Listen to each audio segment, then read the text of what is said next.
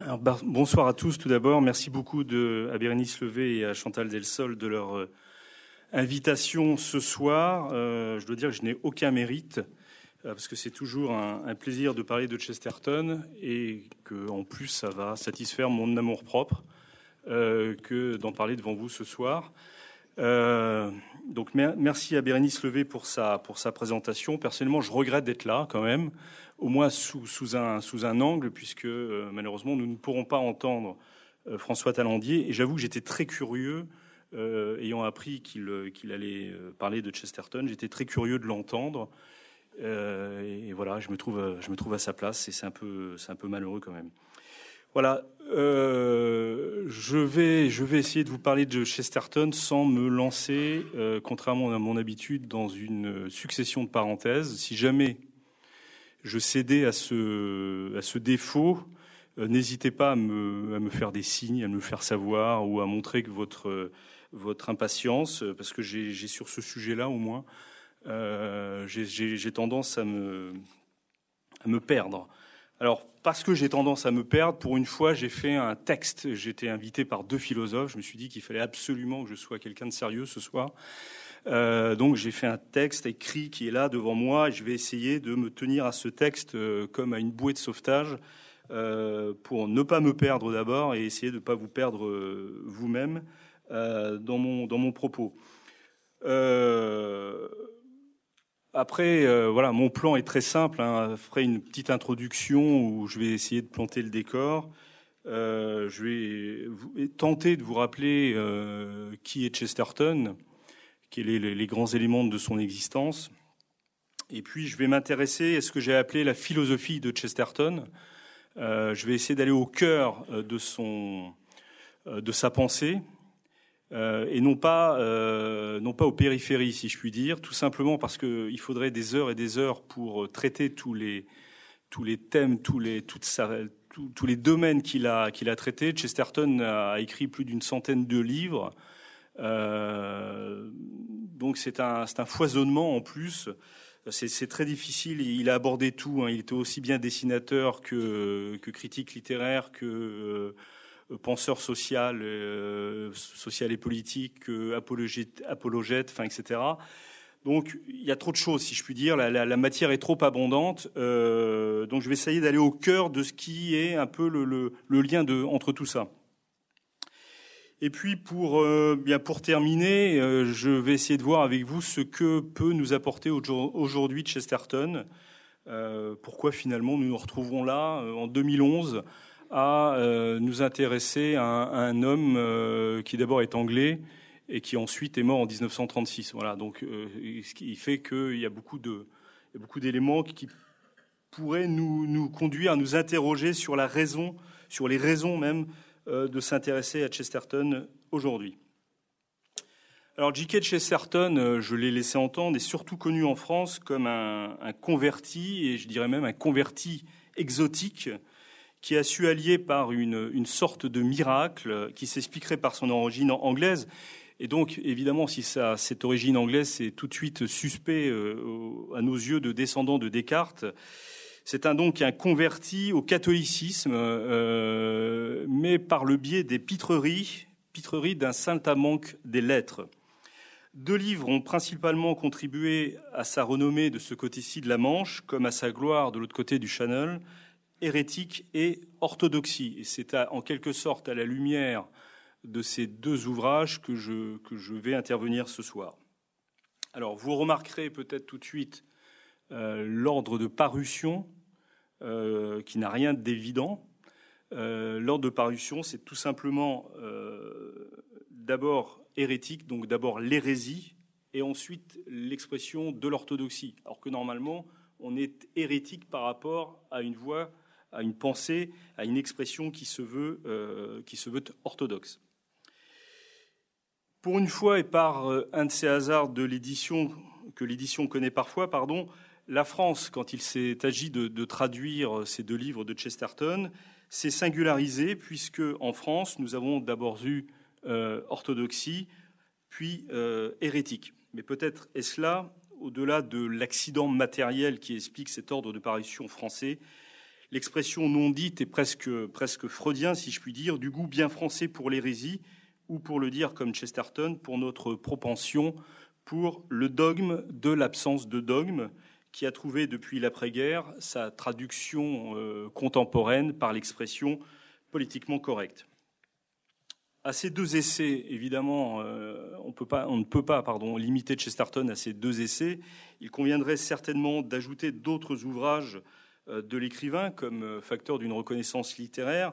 Je pense ici bien évidemment aux histoires, aux histoires policières du Father Brown, qui ont été rassemblés en, un recueil publié en France peut-être en 2010, si ma mémoire ne me fait pas défaut. On peut penser aussi à certains romans de cet auteur qui sont toujours lus aujourd'hui. Je pense là au Nommé jeudi ou au Napoléon de Nothing Hill, euh, autant de, donc, de, romans qui contribuèrent chacun à, leur manière à ancrer Chesterton dans l'esprit, dans l'estime même du grand public français, entre, je dirais, 1910 euh, et 1950. Alors évidemment, les dates sont un peu euh, arbitraires, mais elles permettent de, saisir l'influence, la zone d'influence temporelle de l'écrivain anglais en France. C'est-à-dire qu'à partir de 1950, euh, son aura, la lecture de Chesterton va peu à peu diminuer jusqu'à quasiment disparaître dans les années 70 et puis réapparaître ces dernières années. Alors on le redécouvre donc, euh, raison pour laquelle nous sommes ici aussi ce soir.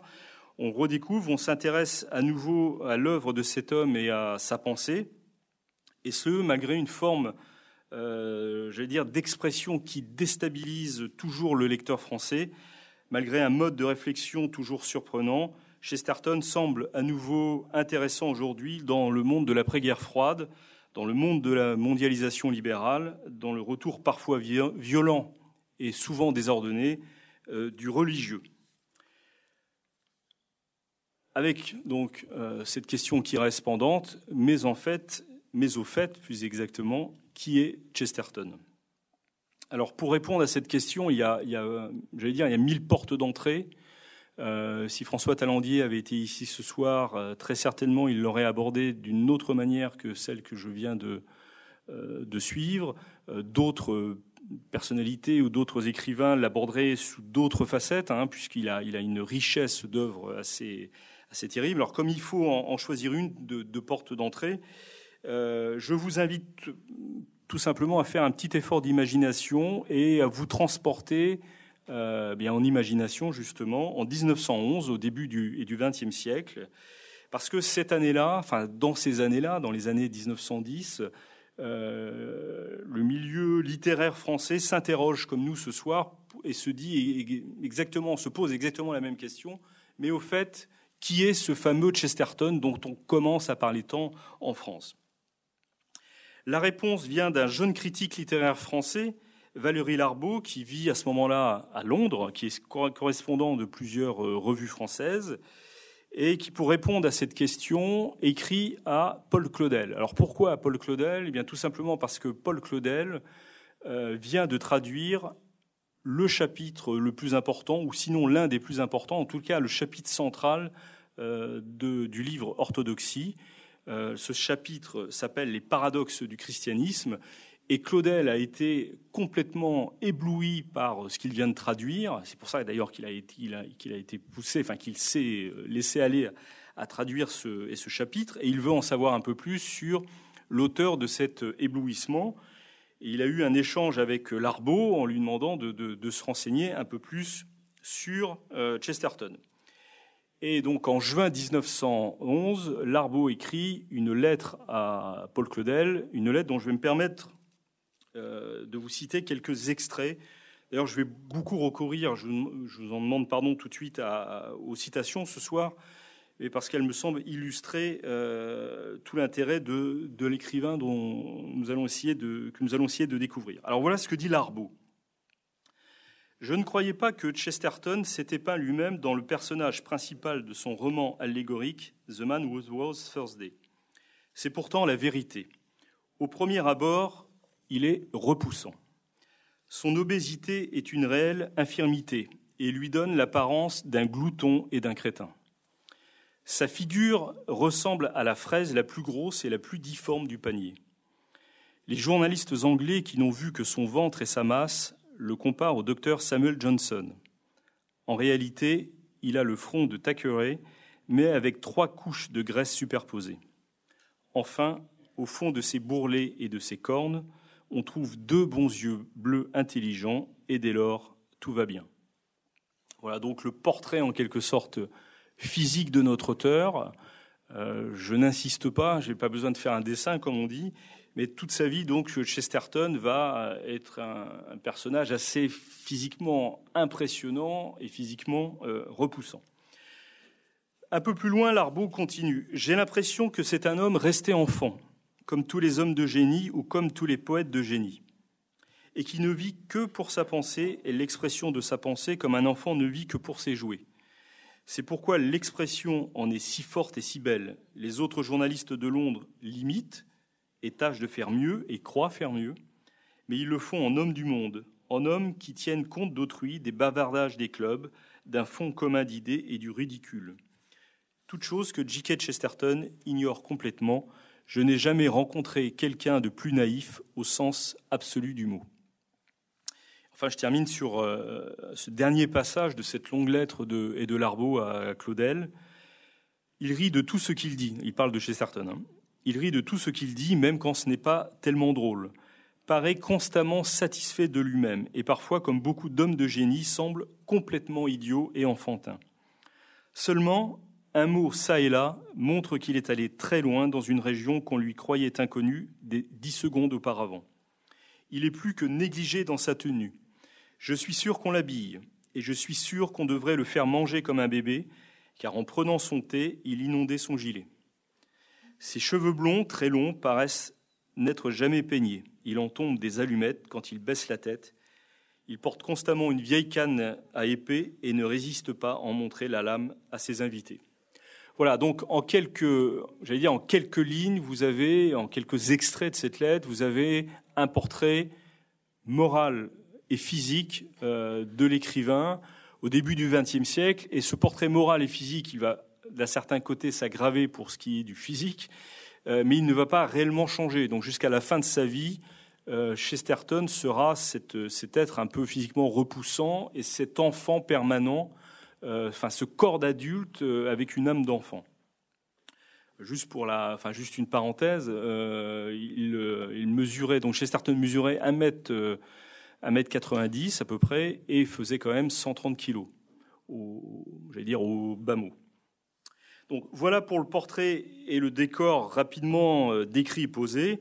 L'homme Chesterton a profondément quelque chose d'enfantin, nous dit Larbeau, et cette apparence d'enfance chez l'homme mûr, et qui ne, apparence qui ne disparaîtra jamais, là il faudrait beaucoup de temps euh, et beaucoup de parenthèses, si je puis dire, pour en compter quelques anecdotes frappantes, eh bien cet aspect enfantin, d'enfance plus exactement, s'inscrit jusqu'au cœur de sa pensée. D'ailleurs, au terme de sa vie, en 1936, Chesterton le, traduira dans une, dans une phrase euh, très simple, hein, dans son autobiographie, L'homme à la clé d'or. Hein, c'est un livre qui a été euh, republié cette année euh, aux belles lettres. Et voilà ce que dit dans ce livre Chesterton Je ne le cache pas, je ne le cache point, pardon. Je crois qu'il faut prolonger l'enfance. Voilà, c'est l'une des idées maîtresses euh, de, cet homme, c'est que l'enfance est un, une sorte de paradis perdu qu'on peut retrouver, ça je vais essayer de le développer tout à l'heure, et qu'il faut euh, le plus possible entretenir et développer. Il faut dire que euh, l'enfance de Chesterton a été globalement une enfance heureuse. Il est né en 1874 au sein d'une famille bourgeoise de Londres et il a grandi en développant des talents naturels qui le portaient spontanément vers la poésie et vers le dessin. Il restera toute sa vie un poète et toute sa vie un dessinateur. Il fut un élève moyen et plus tard il sera euh, un étudiant distrait et même très distrait.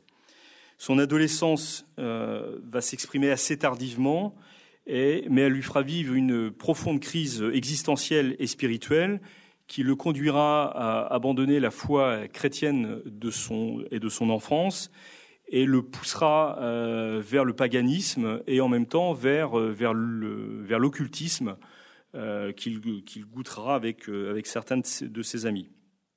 Et finalement, alors je passe un certain nombre d'étapes, mais Chesterton trouvera son salut, le moyen de se sortir à la fois de, et de ce paganisme et de cette tentation vers l'occultisme, grâce à grâce à sa constitution, si je puis dire, grâce à un, réel, un sérieux appétit de vivre, au propre comme au figuré.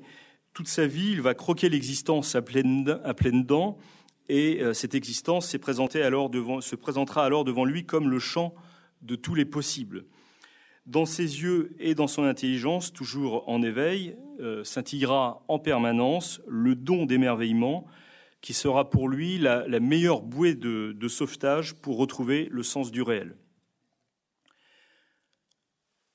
Après cette, euh, dire, après cette crise existentielle et spirituelle d'une adolescence euh, tardive, hein, qui, commence plutôt vers 16 ans que vers 12-14 euh, ans, et qui va durer à peu près jusqu'à l'âge de 20 ans, Chesterton va devenir, va devenir journaliste et va être révélé au grand public par ses prises de position pendant la guerre contre les bourgs. La guerre contre les bourgs, donc les bourgs, ce sont ces paysans blancs sud, sud-africains, euh, qui en 1899 euh, subissent euh, l'invasion de, des troupes britanniques. Alors je passe sur les raisons de cette invasion.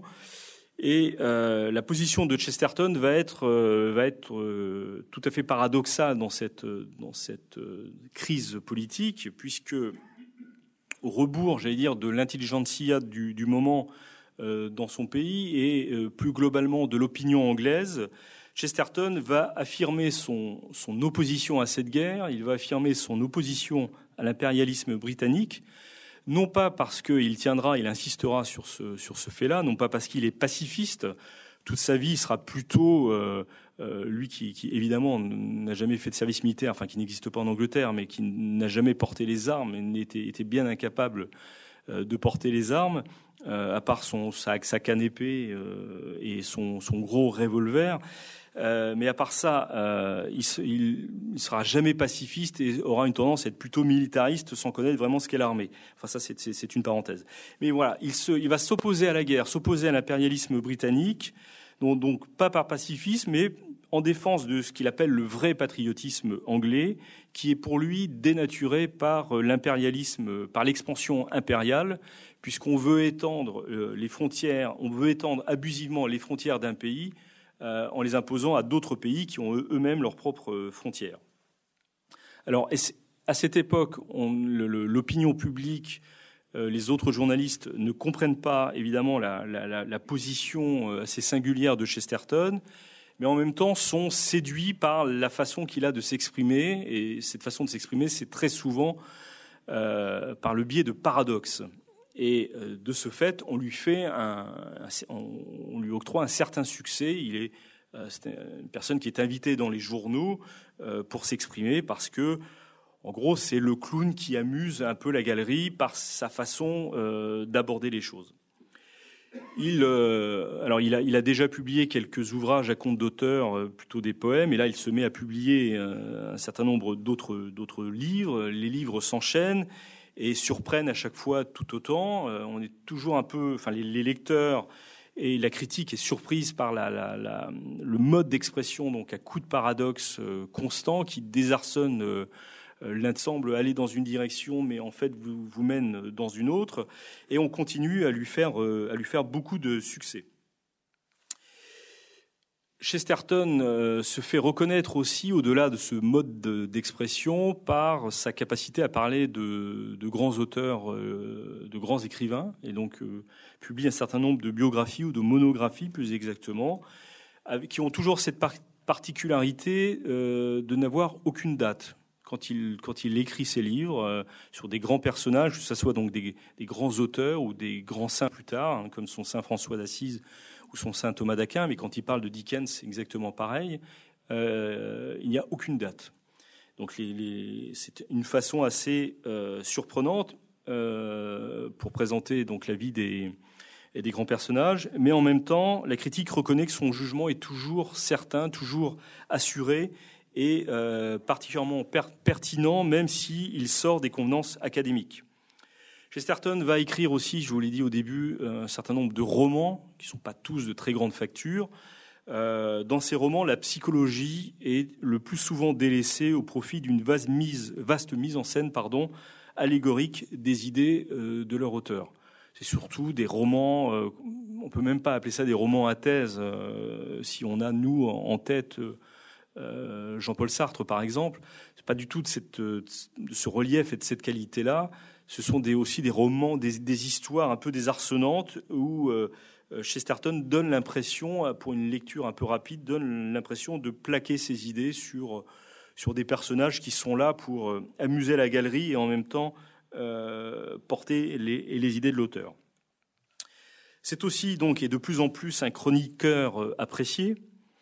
Il publie donc également un certain nombre de recueils d'articles. On y, retrouve son style inimitable et paradoxal, ses charges joyeuses contre les, idées du temps, ses moqueries contre les puissants du jour, les hommes politiques vendus, les financiers véreux, les intellectuels suffisants. Voilà, toute cette catégorie de personnages, au moins à ses yeux, eh bien, euh, sont ses cibles préférées. Mais euh, ce début du XXe siècle, sans que ses contemporains euh, peut-être s'en aperçoivent, euh, le jeune écrivain prend de plus en plus part dans euh, des revues un peu plus confidentielles, dans des journaux un peu plus confidentiels. Il prend de plus en plus part à des polémiques religieuses euh, dans le contexte d'une église anglicane, hein, on est en Angleterre, dans, le contexte d'une église anglicane traversée par plusieurs courants et mise à mal, surtout à ce moment-là, par le scientisme et le modernisme. Et Chesterton, qui avait perdu la foi, dans cette crise existentielle de, son adolescence, eh bien, je passe aussi sur les raisons euh, qui, vont le conduire à retrouver la foi. Il va, revenir vers la foi chrétienne dans, son côté euh, anglican. Il va même devenir un anglo-catholique hein, dans, cette, ces courants de, de l'anglicanisme. Et en 1905, il va publier un livre au titre provocateur hérétique. C'est un essai particulièrement virulent, euh, puisque le jeune écrivain place en position d'accusé les plus brillants intellectuels du moment. Euh, donc sont ainsi convoqués au tribunal chestertonien des grands écrivains reconnus à l'époque, déjà à l'époque, comme George Bernard Shaw, H.G. Wells, Rudyard Kipling, et puis un certain nombre d'autres qui sont qui n'ont pas passé la rampe, si je puis dire, qui ne sont plus très connus aujourd'hui et qui ont été un petit peu oubliés, mais qui à l'époque occupaient euh, le devant de la scène. Et sans perdre un seul moment euh, son sens de l'humour et son amitié instinctive envers ces hommes, hein, c'est notamment un très très grand ami de Georges Bernard Shaw. Il ne partage aucune des idées de Shaw, mais ce sont deux hommes qui euh, je dire, dans la journée, euh, se, battent à coups d'articles et qui le soir se retrouvent, au grand dépit de Madame Chesterton d'ailleurs, autour d'un bon verre, euh, d'une bonne bouteille de vin et euh, fêtent un peu leur, amitié retrouvée chaque, soir à travers ce, partage de la bouteille de vin. Et pour être très franc, c'est plutôt Chesterton qui est porté sur le vin que Georges Bernard Shaw. Alors, euh, que fait Chesterton dans euh, Hérétique? Eh bien, il balaye les théories, euh, j'allais dire, progressistes et relativistes de tous, ces, de tous ces grands auteurs. Il les accuse d'être engoncés dans une modernité qui, à ses yeux, s'essouffle déjà. Et à la place, Chesterton propose rien moins que de revenir au dogme du christianisme le plus traditionnel. Ce qu'il propose à la place de la modernité à la place de, de la science qui, qui, est auréolée à ce moment-là de toutes, de toutes ces victoires, on est en plein darwinisme aussi, eh bien, ce qu'il propose, c'est le christianisme le plus traditionnel, euh, et il, va il le défend à travers l'attaque puissante et forte qu'il fait contre, contre, contre ses écrivains. Alors, ce coup d'essai, qui au vrai avait été préfiguré donc par un certain nombre d'articles parus dans la presse à laquelle il collaborait, fut alors perçu comme un véritable coup de tonnerre et un coup de tonnerre qui serait celui de la provocation. On considéra que l'écrivain poussait un peu loin le paradoxe et que si celui-ci nourrissait au final un ferment des plus réactionnaires, eh bien, euh, il en devenait du même coup beaucoup moins drôle. En quelque sorte, le clown n'amusait plus qu'à demi la galerie. On, demanda, on somma même Chesterton de s'expliquer ou alors de se rétracter. en, quelque sorte, d'accusateur, il fut mis à son tour, c'était bien normal d'ailleurs, au rang des accusés. Alors Chesterton va relever le défi, euh, il va répondre à ses détracteurs et il va s'employer à écrire ce qui va rester comme l'un de ses chefs-d'œuvre, élevant la polémique au rang de la profession de foi, la bataille des idées au niveau de l'histoire d'une âme. Et il va écrire un autre ouvrage, il va mettre trois ans pour ça. Et c'est ainsi qu'en 1908 paraissait son deuxième grand essai, Orthodoxie, essai dans lequel Chesterton, sorti de lui-même, franchit une nouvelle étape de son cheminement spirituel, défendit le christianisme le plus dogmatique de la manière la plus étonnante qui soit, puisque pour défendre ce, christianisme traditionnel, cette nécessité des dogmes, ce recours à la tradition, eh bien, il va recourir lui-même, euh, comme argument, si je puis dire, au conte de fées. Et euh, ça va évidemment déstabiliser énormément euh, ces lecteurs anglais, mais euh, de ce côté-ci de la Manche, ça va encore plus déstabiliser ces premiers lecteurs.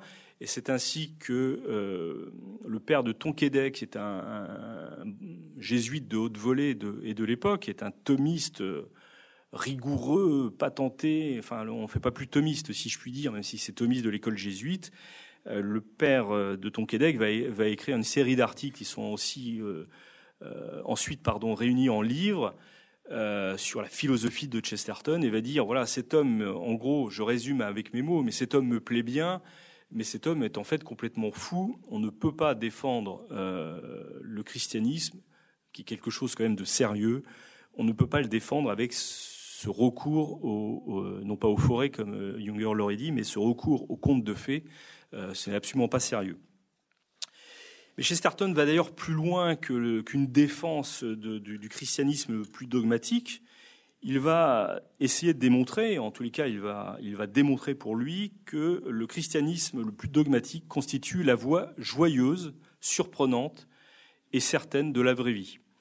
Donc on va crier aux fous et aux papistes. En Angleterre, fou et papiste, ça veut dire exactement la même chose. Hein. Ce sont des termes encore synonymes euh, à cette époque.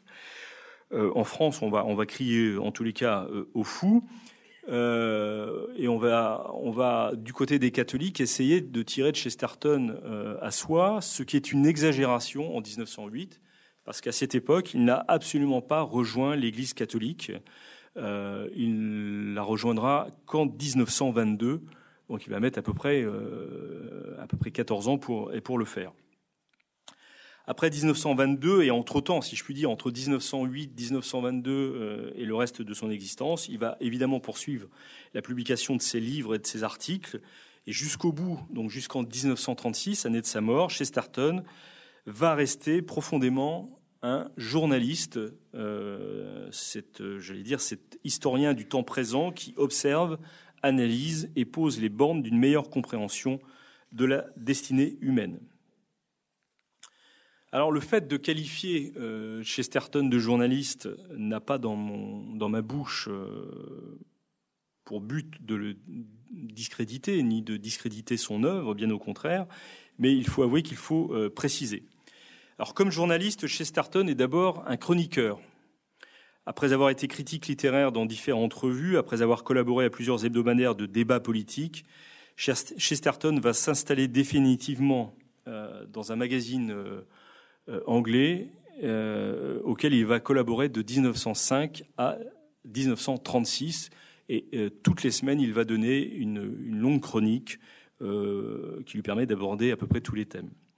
De la même façon, il va collaborer à un, journal libéral entre 1901 et 1912, année où il va claquer la porte de cette publication en raison d'une divergence d'idées d'ordre politique. Alors, comme chroniqueur, euh, Chesterton est un, est un, personnage aussi assez intéressant. Comme chroniqueur, il aborde tous les, sujets qui passent sous sa plume, aussi bien donc des sujets qui ont trait à la vie politique et sociale, à la vie intellectuelle ou plus exactement à la vie culturelle, donc à la fois la parution des livres, les débats d'idées, les expositions, euh, etc., etc., et évidemment à la vie religieuse. Tout chez lui est occasion à réflexion, tout est prétexte à dissertation. Sans cesse, son esprit est en alerte, il s'appuie sur ses vastes connaissances euh, littéraires et religieuses pour ausculter le présent dont il trouve qu'il a un air de malade. Alors parfois, sa chronique semble partir de n'importe quoi, et euh, je vais vous en citer un exemple pour, donner un peu plus de chair à, mon propos. Euh, j'ai pris comme exemple une chronique qui est parue dans le Daily News, donc, qui s'appelle Du bonheur de rester au lit. Déjà, le titre est un peu, un peu surprenant. Et cette chronique commence par ces mots vraiment étranges. Enfin, étrange, c'est au moins mon avis. Rester au lit serait la plus parfaite et suprême des expériences si seulement nous avions un crayon de couleur assez long pour dessiner au plafond. Alors, je vous remercie d'avoir ri parce que je me suis dit, si je n'arrive pas à les faire rire au moins une fois, j'aurais perdu ma soirée. Vu le, le sujet qu'on m'a demandé de traiter, ça aurait été dommage. Chesterton vous a fait rire, euh, qu'il en soit remercié. Bon, donc ça c'est le départ de cette chronique. De là, Chesterton entraîne son lecteur, je vous passe un peu la suite quand même, dans des considérations sur l'art pictural. Il parle également des papiers peints. Ensuite, il va parler de la décoration des églises et des cathédrales, pour déboucher finalement sur une critique de la modernité, sur un aspect beaucoup plus général. Je vous en donne un extrait de, cette, de la suite de cette chronique donc qui est parti de ce début, hein, euh, que vous avez euh, en tête encore. Voilà ce que dit Chesterton. De toutes les manifestations de la modernité qui paraissent impliquer un genre de décadence, il n'en est pas de plus menaçante et dangereuse que l'exaltation des petits points de conduite fort minimes et secondaires aux dépens des liens éternels et de la tragique moralité humaine. S'il y a une chose pire que le moderne affaiblissement des grands principes de la moralité, c'est le moderne renforcement des petits principes de la moralité. Il est donc jugé plus blessant d'accuser un homme de mauvais goût que de mauvaise morale. Et un peu plus loin, il continue Tel est le grand danger que court notre société, que son mécanisme tout entier se fige petit à petit, cependant que son esprit devient plus changeant. Les actes et les arrangements de peu d'importance d'un homme devraient être libres, souples, inventifs. Ce qui devrait être immuable, ce sont ses principes, ses idéaux. Mais dans notre cas, c'est tout le contraire nos opinions ne cessent de changer, mais pas notre déjeuner. Voilà. Alors évidemment, euh, si vous êtes comme moi plutôt visuel qu'auditif, euh, arriver à suivre la pensée de Chesterton à travers son mode d'expression, ce n'est pas toujours très facile. Euh, moi personnellement, j'ai besoin de lire, voire de relire ce qu'il écrit pour pour arriver à le suivre. Peut-être que certains d'entre vous sont parvenus à suivre un peu cette pensée. Euh, qui, a, des côtés très, très, très actuels, très contemporains. Euh, ce qu'il dit dans, son mode d'expression s'applique pas mal à ce que nous vivons aujourd'hui. Enfin bon, je suis pas là pour faire l'exégèse de ce texte, mais j'étais là juste pour vous donner un exemple du genre de chroniqueur qu'il était. Euh, exemple que je pourrais évidemment multiplier à l'envie. Mais l'important ici n'est pas le, j'allais dire, le surprenant traitement journalistique que Chesterton donne aux événements. Euh, l'important est que derrière les pitreries, les paradoxes, l'humour, les effets de surprise qu'on retrouve euh, toujours, Chesterton met en fait en branle toute une philosophie. Alors, soyons bien clairs, euh, lui-même ne s'est jamais présenté comme un philosophe et il n'a jamais été ce que j'appellerais moi un philosophe entre guillemets professionnel. Il n'a pas enseigné dans une université et je dirais il n'a même pas suivi d'études de philosophie et euh, les études qu'il a tenté de poursuivre, et je dis bien qu'il a tenté de poursuivre, hein, c'est bien le terme, eh bien, euh, il ne les a jamais euh, d'abord rattrapées. Il n'est jamais arrivé au terme de ses études. ses études ont été dans deux domaines. Hein. Il a fait une école d'art, il n'est pas arrivé jusqu'au bout. Et à l'université de Londres, il a suivi des études littéraires. Donc, il n'a jamais fait suivi des études de philosophie au sens strict. Et pourtant, peu à peu, son œuvre va mettre en musique de manière assez désordonnée mais malgré tout assez cohérente pour qui entreprend une lecture systématique, un véritable soubassement philosophique. C'est ce qu'a très bien vu, euh, je, l'appelle à l'aide là, si je puis dire, pour me, conforter, c'est ce qu'a très bien vu le spécialiste de l'Irlande, Pierre Johannon, qui a, publié il y a quelques années un livre qui s'appelle Il était une fois Dublin. Alors vous allez me dire quel est le rapport avec Chesterton eh bien, tout simplement, dans Il était une fois Dublin, euh, Pierre Johannon consacre tout un chapitre à Chesterton euh, qui s'est beaucoup lui-même intéressé à l'Irlande. Mais c'est pas pour ça que je, cite Joannon ce soir, c'est qu'il a vu, il a très bien vu une chose, et je lui donne la parole. Voilà ce que dit euh, Joannon. Chesterton est tout ce que l'on veut, extravagant, désinvolte, prime sautier, tout sauf incohérent. Ses divagations sont parfaitement contrôlées. Son comique est un comique de démonstration. C'est la preuve par le rire. Rire humain qui détache l'homme de lui-même et prend valeur d'acquiescement jubilatoire au monde et à son créateur. Voilà, fin de citation de Pierre Joannon. Donc cette philosophie dont je parle, on va lui donner un nom que Chesterton ne lui a pas vraiment donné, mais euh, on va, euh, il a, elle a été appelée la philosophie de la gratitude, et elle est reliée à un autre élément très fort de la pensée de, Chesterton, et là c'est lui qui en est le, en quelque sorte l'auteur, hein, euh, ce qu'il a appelé la doctrine de la joie conditionnelle. Alors cette doctrine, cette conception de la joie conditionnelle, on va la retrouver un peu plus tard chez euh, C.S. Lewis. Euh, pour ceux qui ont des petits enfants ou des enfants même, euh, c'est l'auteur des chroniques, enfin notamment des chroniques de, de Narnia. C'est un très grand critique littéraire, professeur à Oxford et ami de Tolkien, qui va aussi parler de la joie conditionnelle. Et voilà comment Chesterton présente les choses. Je le cite. Le passage là, c'est dans son autobiographie, L'homme à la clé d'or, qui paraît dans quelques mois avant sa mort, en 1936. Voici ce qu'il dit. L'idée maîtresse de ma vie, je ne dirais pas que c'est la doctrine que j'ai toujours enseignée, mais que c'est la doctrine que j'aurais toujours aimé enseigner. Cette idée, c'est d'accepter toute chose avec gratitude et non de les tenir pour dues. Aussi, le sacrement de pénitence donne une vie nouvelle et réconcilie l'homme avec tout ce qui vit, mais il ne le fait pas comme font les optimistes, les hédonistes et les païens qui prêchent le bonheur. Le don est fait moyennant un certain prix, il est conditionné par une confession en d'autres termes, le nom de ce prix est vérité qui peut être appelé aussi réalité. Donc voilà, il exprime bien dans ce, de ce passage de la fin de sa vie que euh, voilà, il faut apprendre, il faut vouloir accepter toutes les choses avec euh, gratitude. Cette idée de la gratitude exprimée en 1936, elle n'est pas nouvelle en fait, elle se trouve déjà en 1908 euh, dans Orthodoxie, dans un autre passage que je cite également. Le bonheur quel qu'il soit, se mesure à la gratitude. Et je me sentais reconnaissant, sans guère savoir envers qui. Les enfants sont reconnaissants quand le Père Noël met des jouets ou des bonbons dans leurs souliers. Comment ne lui aurais-je pas été reconnaissant de m'avoir fait don de deux jambes miraculeuses? Nous remercions ceux qui nous offrent des cigares et des pantoufles pour notre anniversaire. Pourrais-je ne remercier personne de m'avoir fait don de la vie? Fin de citation. Donc cette philosophie de la gratitude conduit à la joie conditionnelle, ou plus exactement, elle s'obtient à travers le tamis de la joie conditionnelle euh, présenté par Chesterton. Par ce terme, euh, l'écrivain met en avant non seulement euh, l'existence de limites, mais la nécessité pour l'homme d'avoir des limites afin de pouvoir parvenir au bonheur.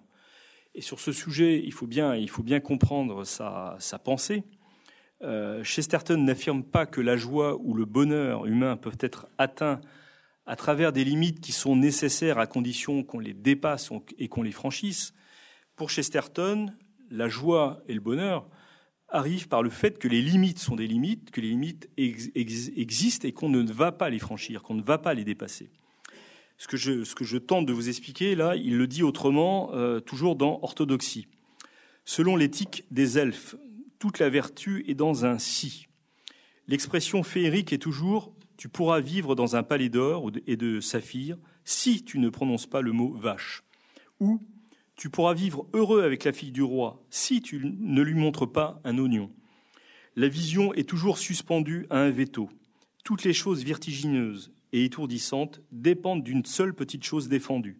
Toutes choses folles et tourbillonnantes qui sont laissées libres dépendent d'une seule chose interdite. Et cette seule chose interdite, cette chose interdite, ses limites, ses frontières au plan politique, par exemple, euh, ses dogmes au plan religieux. Euh, enfin voilà, on peut, on peut tirer un peu toute cette idée de limite euh, sans cesse, dans, à peu près dans, toutes les, dans tous les domaines. Pour Chesterton, il est important qu'elles existent comme limites et qu'elles ne soient pas dépassées, parce que sinon, même si on les franchit et même s'il y a l'effort de les franchir, eh bien, s'ouvre à nous euh, un, terrain vague en, quelque sorte qui ne pourra pas nous conduire à la joie, au bonheur et à la satisfaction, euh, à satisfaction d'être humain.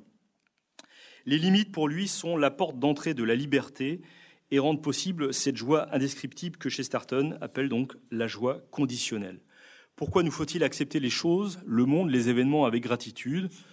Est-ce parce que Chesterton lui-même a bénéficié d'une vie particulièrement heureuse, qu'il l'aurait trompé en quelque sorte sur la réalité de la condition humaine, sur sa pesanteur en quelque sorte, hein, pour parler comme, comme Simone Veil? Je pense que euh, de croire cela, ça serait lui faire injure. Euh, parce que, je le disais tout à l'heure, adolescent, il a, il a connu la souffrance existentielle et morale, et visiblement, il a connu une réelle souffrance qui l'ont conduit aux portes du suicide.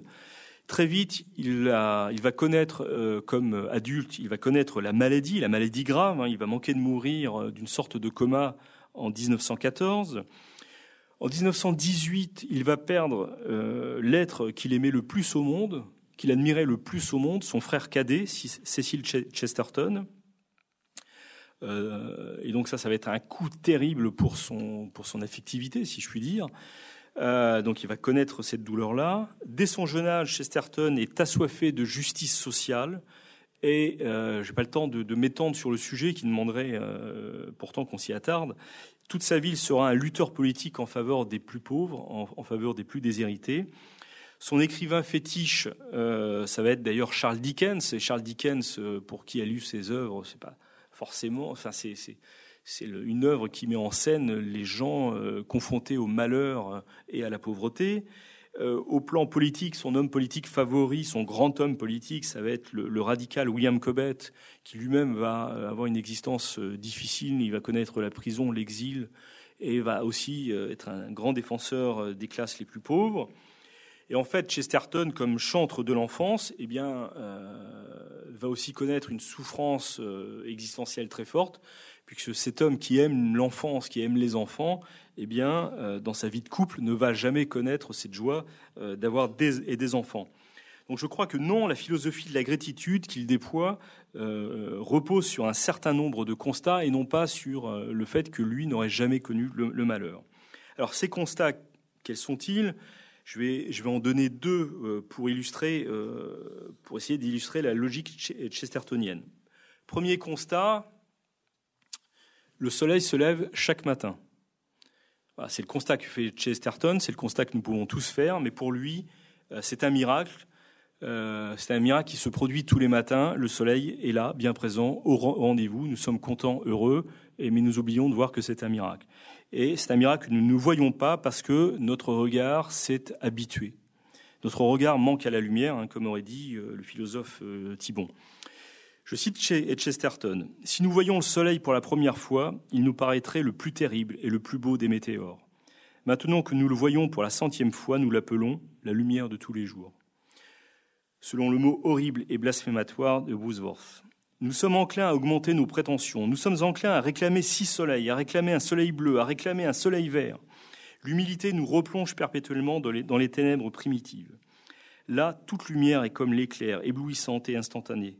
Tant que nous ne comprenons pas ces ténèbres originelles, où nous n'avons ni vue ni espoir, nous ne pouvons louer d'un cœur sincère et candide le splendide sensualisme des choses. Les termes pessimisme et optimisme, comme la plupart des mots modernes, sont vides de sens. Pourtant, s'ils sont vaguement susceptibles d'une signification quelconque, l'on peut dire que dans ce cas, le pessimisme est la base même de l'optimisme. L'homme qui renonce à lui-même, toujours les limites, crée l'univers. Pour l'homme humble et pour lui seul, le soleil est réellement un soleil. Pour l'homme humble et pour lui seul, la mer est réellement une mer. Quand il regarde les faces, les faces des passants dans la rue, il ne se rend pas seulement compte que les hommes vivent, il se rend compte avec un plaisir dramatique qu'ils ne sont pas morts. Voilà, citation extrait de euh, Hérétique. Donc premier constat, euh, si je puis dire, le soleil se lève chaque matin. L'autre constat est encore plus simple. Nous sommes vivants et nous pourrions tout simplement, il vient de le dire, euh, ne pas être, tout simplement, ou être mort. Tout ce qui existe, dit-il, a échappé d'un cheveu à une catastrophe. Tout a été sauvé d'un naufrage. Tout homme a connu au moins une terrible aventure, Combien de fœtus ne parviennent pas à terme? Combien d'enfants morts-nés ne voient jamais le jour? Voilà. Et nous sommes en quelque sorte euh, les survivants de cette aventure, du choix euh, qui échappe à, la raison humaine et, et au plan et aux décisions des hommes, eh bien, nous sommes des fœtus qui sommes arrivés euh, à maturité, si je puis dire, et nous sommes vivants ici, bien vivants ce soir.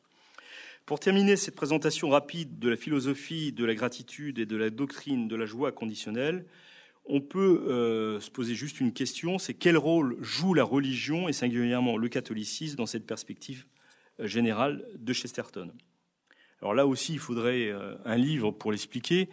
Mais disons, euh, rappelons, puisque je l'ai dit tout à l'heure, que Chesterton a mis donc 14 ans, en quelque sorte, 1908-1922, hein, entre l'expression d'idées catholiques dans hérétique et dans euh, orthodoxie, et son entrée définitive au sein de l'Église catholique.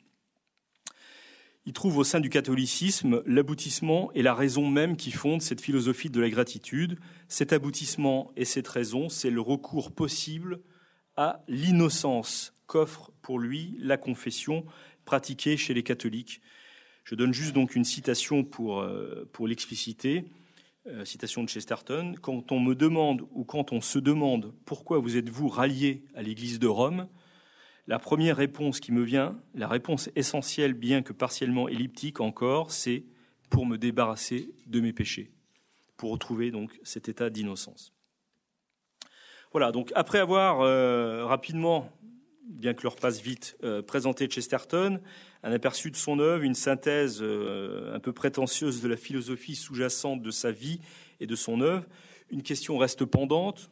Que peut nous apporter euh, Chesterton aujourd'hui?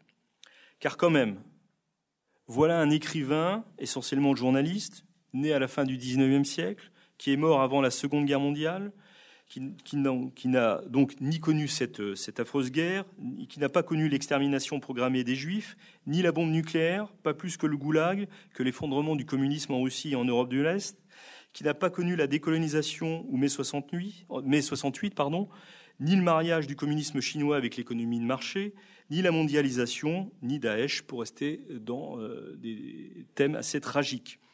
Mais il n'a pas connu non plus l'émancipation des femmes, ni le phénomène comme les Beatles ou les Rolling Stones, ni Internet, ni l'envoi d'hommes sur la Lune, ni les satellites, ni les antidépresseurs, pas plus que la télévision, le portable ou le réfrigérateur, Vatican II, Johnny Hallyday, Eric Zemmour ou le transhumanisme.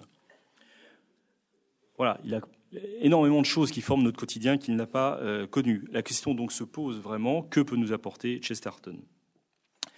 La question est simple, mais euh, la réponse en définitive n'a rien d'évident. Personnellement, je suis resté assez euh, longtemps bloqué sur cette, euh, sur cette réponse. D'abord parce qu'il me semble qu'il faut se méfier des idées toutes faites et des réponses toutes faites et du prêt-à-penser. J'ai beau personnellement énormément et, euh, admirer Chesterton, l'avoir beaucoup pratiqué, il n'est pas question pour cela, pour ma part, d'endosser l'ensemble de sa vision sans la passer au crible de ma propre réflexion et d'autres lectures, d'autres écrivains, d'autres penseurs. Ensuite, Chesterton, je viens de le dire, a vécu à une autre époque que la nôtre, et vraiment, c'est vraiment une autre époque. C'est plus que vraiment une autre époque, c'est un autre monde et un autre univers mental. Euh, on peut bien sûr affirmer que Chesterton est un prophète, euh, parce que dans le cadre de cet autre monde, de ce monde d'hier, euh, comme disait Zweig, il a affirmé un certain nombre de vérités qui nous semblent d'une profonde pertinence aujourd'hui. Je dis d'autant plus que j'ai moi-même affirmé ce genre de choses. J'ai dit Chesterton, le prophète, euh, ça permet quand même de, vendre un peu plus facilement les conférences qu'on fait, les livres qu'on qu nous consacre. Mais voilà, aujourd'hui, je me méfie pas mal des prophètes et je me méfie encore plus des prophéties rétroactives. Parce qu'habituellement, quand même, les prophètes ne sont pas compris de leur époque. Et Chesterton, lui, fut quand même entendu. Habituellement, les prophètes sont chassés de leur pays et Chesterton, finalement, est mort dans son lit. Habituellement, les prophètes annoncent des malheurs, et Chesterton n'est pas le chantre de la décadence. Habituellement, les prophètes sont reconnus après leur mort, et Chesterton reste malgré tout encore un inconnu. Enfin, je dirais qu'un écrivain doit pouvoir être lu euh, dans un complet abandon, sans chercher à tout prix à en retirer quelque chose, comme si on le transformait, lui et son œuvre, une sorte de citron que l'on doit presser le plus possible. Je pense que la lecture d'un écrivain de, ce calibre doit rester un acte gratuit et un plaisir, même si ce plaisir exige de l'effort et du travail, ne serait-ce que pour arriver à comprendre l'exactitude de sa euh, pensée. Tout cela pour dire que si Chesterton peut nous apporter une aide efficace aujourd'hui, c'est, me semble-t-il, dans un autre domaine, ou plus exactement dans une autre logique que celui du rendement, de la pensée toute faite, de l'ébahissement devant d'éventuelles prophéties. Pour le dire encore autrement, ce n'est pas tant les conclusions auxquelles Chesterton est parvenu qu'il faut retenir que la méthode, et je dirais même que le mot méthode est une exagération en ce qui le concerne, parce qu'il n'y avait pas être le plus désorganisé. Euh, c'est là, je je vais pas, l'éviter. juste une parenthèse sur ce côté euh, désorganisé de, de Chesterton. C'est quand même l'homme qui est capable de prendre un train pour aller faire une conférence, de descendre à une gare, de voir qu'il y a personne qui l'attend, d'aller euh, au premier téléphone qu'il rencontre, de téléphoner à sa femme et de lui dire voilà, je suis à tel endroit, où devais-je être ce soir? Évidemment, il était, euh, il était là, et il fallait qu'il soit là. Donc c'était, on ne peut pas parler de méthode pour cet homme-là. C'est, euh, c'est vraiment un être désorganisé le plus possible. On peut parler peut-être de manière, de cette manière qu'il a mise en musique. Et je dirais, précisons encore, donc, euh, ce n'est pas tant la méthode et la manière de Chesterton qui doivent à la limite nous intéresser, c'est plus fondamentalement le but qu'il a poursuivi. Et le but qu'il a poursuivi, le but de Chesterton, c'est ce qu'il appelle dans de nombreux essais la santé de l'esprit. Aussi, avant de, conclure sur ce sujet, permettez-moi euh, un petit détour. Le philosophe italien Augusto Del Noce caractérisait la société née de la Seconde Guerre mondiale donc ce monde que Chesterton n'a pas connu et dont nous, nous sommes issus, il a caractérisé euh, en l'appelant la société bourgeoise. Del Noce euh, disait ceci, je le cite, Au lendemain de la guerre, la société bourgeoise était dans l'obligation de repousser deux adversaires. L'un était le communisme, mais non moins redoutable était le danger d'un réveil religieux. Il faut affirmer qu'avec l'invention de la société technologique, elle s'est montrée capable de résoudre le problème en rejetant à la fois le communisme au nom de la démocratie et la pensée religieuse au nom de la modernité. Elle a construit une unité inspirée des Lumières, de la pensée laïque, rassemblant libéralisme et socialisme, et une autre unité parallèle sous la forme du modernisme religieux. La société bourgeoise est ainsi parvenue à construire une société qui repose sur l'équilibre des contradictions. D'un côté, en effet, euh, nous pouvons voir que nous avons une espèce de libéralo-socialisme qui a fusionné dans un laïcisme, dans la défense du laïcisme. Et de l'autre, nous avons une sorte de modernisme religieux qui est à la fois le rejet des dogmes et la profession de foi dans le mythe du progrès. Ce sont les deux fondements de ce que Del Noce euh, appelait la société séculariste, ou qu'il appelait également cette société technologique euh, que Del Noce a analysé dans le passage que, que je viens de vous citer, mais que d'autres ont analysé. C'est le cas déjà chez Bernanos, c'est le cas chez Charbonneau, c'est le cas chez Ellul, ou euh, chez un autre philosophe qui est à des années-lumière d'Ellul et de Charbonneau, par exemple, qui est euh, l'aristotélicien Marcel de Corte. Et euh, cette société, c'est bien celle dans laquelle nous sommes, même si elle a subi elle-même des mutations et des évolutions depuis le, constat de tous ces hommes. Cet équilibre des contradictions auxquelles euh, est parvenue la société bourgeoise, Del Noce la nomme par ailleurs l'idéologie séculière.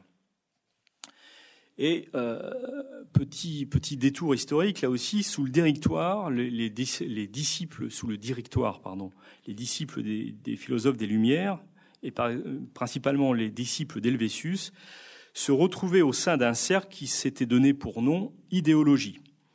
Et au sens exact, l'idéologie se définit comme la science des idées. Idée en général ou idée d'un penseur particulier qui est reconnu comme l'indicateur sûr. Imperceptiblement, l'observateur remarque quand même une première évolution qui est en fait une véritable révolution. L'ancien temps, avant, avant cette époque de l'idéologie, l'ancien temps distinguait au fond trois sortes de grands discours, la mythologie, la philosophie et la théologie. En récusant à la théologie tout droit de discourir sur la destinée de l'homme, la philosophie des Lumières est passée sans crier garde de l'amour de la sagesse, philosophia, à la science des idées, idéologien, de la philosophie à l'idéologie. L'idée est devenue une fin en soi, sa propre garante, sa propre certitude.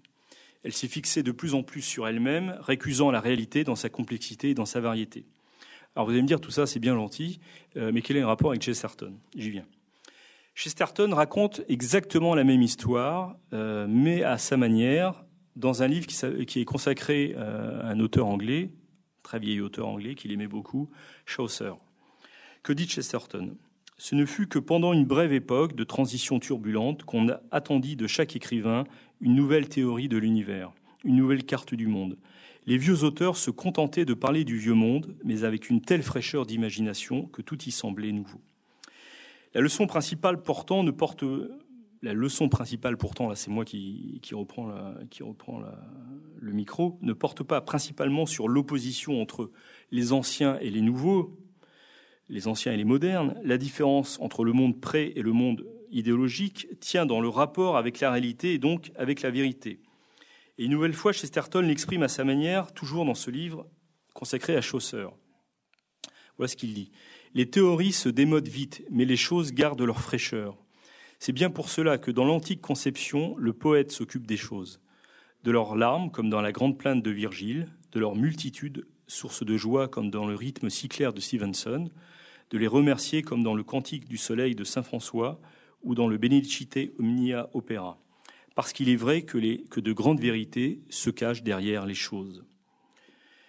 Le drame de l'idéologie ne consiste donc pas tant à émettre des idées qu'à les isoler de la réalité l'idéologie est un préservatif empêchant l'éclosion du vrai. D'où d'ailleurs, en fin de compte, le goût amer qu'elle laisse, le désenchantement qu'elle provoque. Dès 1905, Chesterton est arrivé à une définition plus précise de l'idéologie. Dans Hérétique, il la présente comme une philosophie qui est, je le cite, parfaitement solide, parfaitement cohérente et parfaitement fausse. Dans son langage, il la nomme tout simplement une hérésie à l'aube du siècle qui allait être ensanglanté par la folie des idéologies, donc le XXe siècle, l'auteur d'Hérétique en a apporté une définition aussi ramassée que juste. Surtout, il montre dès cette première approche que tout système idéologique déploie une logique implacable, laissant apparaître une cohérence que l'on confond trop avec la vérité. Et de fait, le discours idéologique parvient toujours à séduire non par ses ombres, mais par ses lumières. C'est un paradoxe euh, tout à fait chestertonien, si je puis dire. Il s'appuie toujours, toute idéologie s'appuie toujours sur une vérité. Vérité qui sert de postulat de départ, principe premier qui n'est jamais démontré euh, par définition, mais à partir duquel les propositions et les démonstrations s'enchaînent impeccablement. Que dire devant le constat juste du socialisme qui remarque la scandaleuse exploitation de l'homme par l'homme auquel un certain libéralisme a donné le jour? Que dire devant l'affirmation tout aussi exacte, rappelée par les libéraux, que la liberté est le moteur de l'activité économique? Comment la majorité des Allemands aurait-elle pu ne pas succomber en 1933 aux sirènes nazies, leur promettant de retrouver l'honneur bafoué par le traité de Versailles? Toujours, le danger de l'idéologie ne tient pas dans ce qu'elle dit de faux, mais dans ce qu'elle affirme de vrai. Par ce biais, elle séduit et elle attire. Par ce moyen, elle enclenche les démonstrations et la logique pernicieuse qui ne peuvent conduire qu'à la mort. Science des idées au point de départ, divorcée elle-même de l'amour de la sagesse, l'idéologie s'émue en l'exaspération d'une idée fixe, la, systématisation d'une opinion, d'une théorie vraie ou fausse. Elle a ouvert toutes grandes les portes du monde où règne, elle est le règne de l'univocité, le refus de la complexité de la variété. C'est pourquoi Chesterton pouvait définir, toujours dans son chausseur, les idéologues comme, je cite, des lunatiques isolés qui considéreraient chacun un monde séparé. Et à l'opposé, dans Orthodoxie, il présente les caractéristiques de l'homme saint, du chrétien. Le chrétien admet que l'univers est multiple et même très diversifié. L'homme saint d'esprit se sait complexe. L'homme saint d'esprit reconnaît en lui-même quelque chose de la bête, quelque chose du saint, quelque chose du diable, quelque chose du citoyen. Mieux, l'homme vraiment saint d'esprit sait qu'il a en lui quelque chose du fou. Mais le matérialiste est sûr de sa vision d'un monde simple et compact, exactement comme le fou est sûr de son équilibre mental. Les matérialistes et les fous ignorent le doute. fin de citation. Cette comparaison entre le fou et les tenants de l'idéologie matérialiste, et plus largement de toute idéologie, peut surprendre. Pourquoi ce choix du fou, à part l'ignorance du doute qui le caractérise? Alors, pour bien comprendre la pertinence de ce rapprochement, il faut revenir à l'histoire même de Chesterton, et plus exactement à l'histoire de ces deux livres, Hérétique et Orthodoxie, dont je parlais dès le début de cette euh, intervention. Dans le premier ouvrage, Chesterton dénonçait un certain nombre de penseurs et d'écrivains qu'il affublait du nom d'hérétiques. Il montrait l'incohérence de ces hérétiques qui se revendiquaient tels, ces gens se revendiquaient comme des hérétiques, hein, alors qu'ils se refusaient à l'idée même de vérité. De plus, il les accusait de se fixer sur une seule idée et de bâtir autour tout un système, par exemple Kipling et le chantre de l'impérialisme. Il, il monte tout un système autour de cette exaltation. Dans Orthodoxie, publié en réponse à ses contradicteurs, Chesterton fait part d'une découverte qui le concerne et sur laquelle il reviendra dans plusieurs de ses autres ouvrages. Sa philosophie, dit-il, n'était pas sa philosophie. Sa croyance n'était pas sa croyance. Ou plutôt, elle était la sienne après avoir été celle des siècles chrétiens. Sa philosophie s'appelait tout simplement le christianisme. C'est la découverte qu'il fait à ce moment-là et qu'il exprime d'orthodoxie. Je le cite. Si ce livre, Orthodoxie, était une plaisanterie, c'est une plaisanterie dont je suis l'objet. Je suis l'audacieux qui a osé découvrir ce qui avait déjà été découvert. Fin de citation. Cependant, avant de présenter dans le détail son propre itinéraire de retour à l'orthodoxie, Chesterton donnait un dernier coup de pied, le coup de grâce, si je puis dire, aux hérésies modernes, dans un chapitre au titre éclairant, puisque ce chapitre s'appelle Le dément. Ce faisant, il pénétrait le ressort intime de toute idéologie. Il existe en effet un rapport étroit, euh, je l'ai laissé entendre, entre la folie et l'idéologie, euh, rapport qui ne vient pas seulement donc des effets proprement déments qu'ont pu engendrer les idéologies du XXe siècle, même s'ils en apportent hélas une, une effroyable confirmation. L'idéologie est avant tout et la mise en avant constante d'une idée centrale à partir de laquelle tout un système cohérent se met en place. L'idéologie se fixe sur une idée et n'en sort plus. Cette fixation est proprement celle du fou, explique Chesterton. Le fou, en effet, dit-il, est enfermé dans la prison nette et claire d'une idée. Son esprit est aiguisé jusqu'à la souffrance, mais sur un seul point. Il n'a ni les hésitations de l'homme saint, ni sa complexité. Le rapport entre folie et idéologie n'est donc pas clinique pour Chesterton. Il découle de cette proximité dans la fixation sur une seule idée, sur la mise en avant d'une seule idée ou de l'explication de la réalité à partir d'une seule idée. En résumé, explique Chesterton, évoquant l'élément fondamental de la folie, nous pouvons dire que c'est la raison utilisée sans racine, la raison dans le vide. Il s'agit exactement de l'histoire des idéologues. Chesterton va d'ailleurs lui donner une incarnation romanesque euh, dans la sphère et la croix. C'est une fable métaphysique. Et ce roman commence par un dialogue entre le professeur Lucifer et le moine Michael, l'un défendant la sphère, image de la science parfaite et harmonieuse, l'autre étant le turiféraire de la croix, symbole de la contradiction et du conflit qui peut étendre indéfiniment ses bras sans modifier sa forme initiale. Dans cet échange, le moine Michael relève bien la folie à laquelle peut conduire la fixation sur une idée. C'est d'ailleurs le sens général de ce roman de Chesterton qui s'achève, hasard, dans un asile, enfer où conduit, selon lui, le monde moderne. L'idéologie conduit bien à la destruction et à la mort parce qu'elle analyse le réel à l'aune d'un seul concept. Ce faisant, elle le reconstruit à l'intérieur d'un discours rationnel mais complètement faux. Elle projette son idée sur la réalité. Dans cette logique, dans la logique de l'idéologue, cet homme, et quand je dis euh, cet homme, j'embrasse évidemment les femmes, hein, comme Sacha Guitry, cet homme n'apparaît plus d'abord comme un être humain, mais comme le juif déclaré ennemi de la race germanique. Cet autre homme ne doit plus revendiquer son appartenance à l'humanité, il n'est qu'un rebut de la société, un parasite, un bourgeois, archétype de l'ennemi de la classe ouvrière. Cet embryon, lui, n'a jamais été un, humain, seulement un amas cellulaire, au mieux un objet de laboratoire, au pire un déchet potentiel. Cet homme, aujourd'hui, qui refuse Daesh, doit être éliminé parce qu'il est chrétien, juif, athée, et qu'il s'oppose à cette lecture du Coran.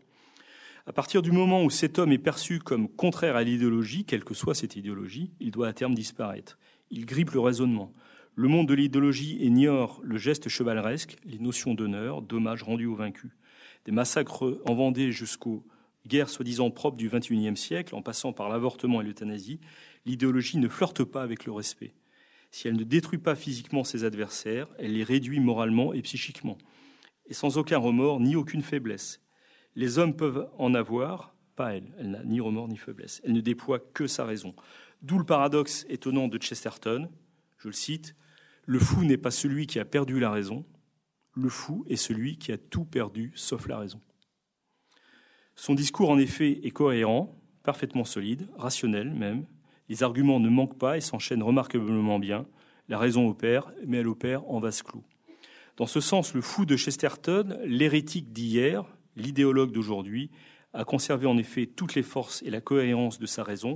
Seulement, il lui manque tout le reste. Il a perdu tout contact avec la réalité, avec le vrai, avec l'épaisseur de l'histoire humaine, qui ne se réduit pas à la cohérence, qui ne se réduit même jamais à la cohérence d'une démonstration mathématique. Si Chesterton donc peut nous aider, euh, je vais en finir là, à quelque chose aujourd'hui, c'est bien à nous méfier des idéologies, quelles qu'elles soient, à percevoir le monde dans sa complexité et dans sa beauté. Dans une espèce d'élan joyeux et fantasque, sorte de prise de distance avec le règne de l'univocité, et lui-même, Chesterton, n'a cessé de le faire en appelant à recourir au bon sens et à tenter l'aventure, ce qu'il appelle l'aventure de l'orthodoxie. Et je le cite une dernière fois avant de, prendre congé, ou du moins de vous laisser euh, la parole. Euh, je cite une dernière fois Chesterton. Il n'y a jamais rien d'aussi périlleux, d'aussi passionnant que l'orthodoxie. Elle est la santé de l'esprit et être saint d'esprit est plus tragique que d'être fou. Je vous remercie.